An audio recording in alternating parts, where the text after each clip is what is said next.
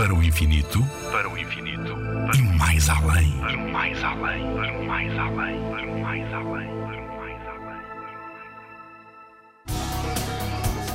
O que é a mancha vermelha em Júpiter? É a tempestade mais famosa do sistema solar. Os cientistas julgam que a tempestade está furiosamente ativa pelo menos há 400 anos. A grande mancha vermelha é basicamente o gigantesco furacão. Na Terra, o maior furacão registado teve cerca de 1600 km de extensão, com ventos superiores a 320 km por hora, mas nem se compara à grande mancha vermelha. Esta assustadora tempestade tem duas vezes o tamanho da Terra e os ventos podem chegar aos 600 km por hora, muito mais do que a velocidade de um carro Fórmula 1. E ao passo que na Terra uma tempestade com furacões dura no máximo umas semanitas, esta já dura há pelo menos 400 anos. E de onde virá a cor vermelha?